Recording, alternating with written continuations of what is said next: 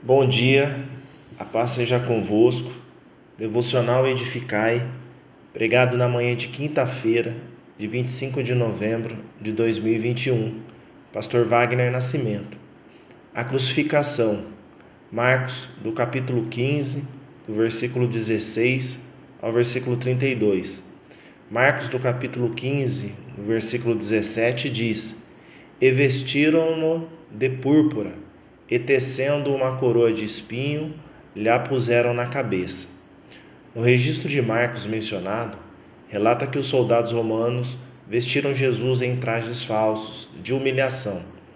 Nesse versículo, demonstra que eles queriam vestir Jesus de zombaria, de acordo com a realeza romana, com a capa dos soldados, pois eles não tinham em mãos as roupas dos autênticos reis e também não tinham essa pretensão.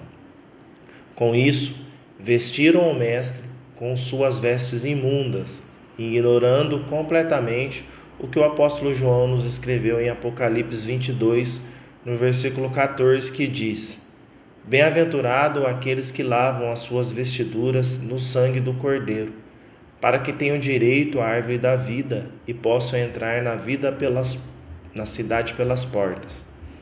Assim, também nós devemos tomar cuidado para não colocar as nossas vestes em Jesus e apresentá-lo diante dos homens com uma cultura mundana, esquecendo-se da cultura do reino. A nossa vida pode impor um falso vestuário em Jesus, e as nossas ideias e ensinamentos podem fazer isso de forma totalmente equivocada, apenas para justificar as nossas paixões não crucificadas. Atentemos para isto pois não precisamos ir muito longe para ouvir pessoas dizerem que o meu Jesus não é assim, que o meu Jesus não é assado, ou que não vejo Jesus assim, ou que eu não vejo Jesus dessa forma.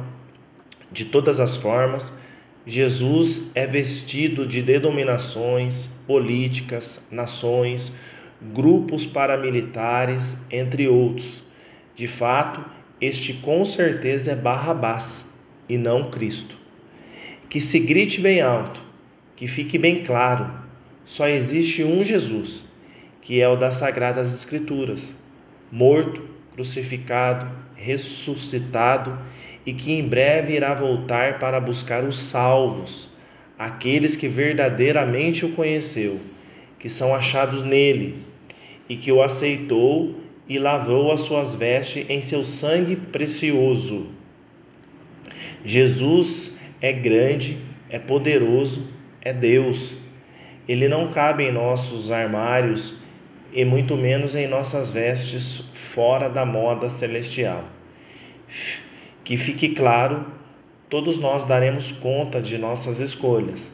Atentemos às Escrituras para cumpri-las e deixamos de lado as modinhas criadas em nossas mentes moderninhas e intelectuais.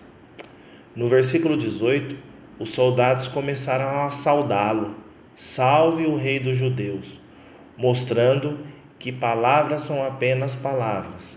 De fato, só havia falsidade e zombaria, não havia lealdade, pois a lealdade com Jesus só pode ser construída com uma vida de santidade.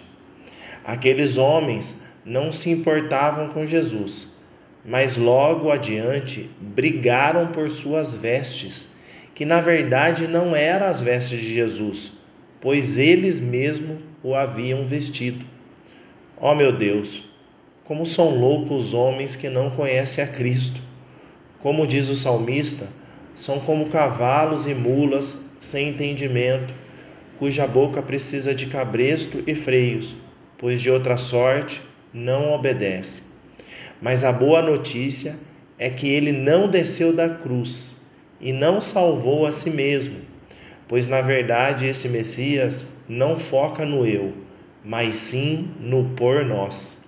E para isso ele foi para a cruz, para que hoje você tenha acesso à glória, à vida eterna. Portanto, quem é injusto, faça injustiça ainda. Quem está sujo, suje-se ainda. E quem é justo, faça injustiça ainda. e quem é santo seja santificado ainda, pois o Cordeiro venceu a cruz e em breve voltará para nos buscar. Desta maneira, não coloque as suas vestes em Cristo, para que ele fique parecido com a sua cultura ou a sua visão de mundo. Antes, deixe que Jesus faça com você da mesma forma que o rei da Babilônia, Evil Merodach, fez com o rei Joaquim registrado no livro de Jeremias, no capítulo 52, no versículo 33. Ele mudou as vestes da sua prisão, e Joaquim comeu pão sobre sua presença todos os dias de sua vida. Ele foi à cruz por você. Troque as suas vestes, coma o pão da vida, a eternidade te espera. Deus seja louvado, Deus os abençoe.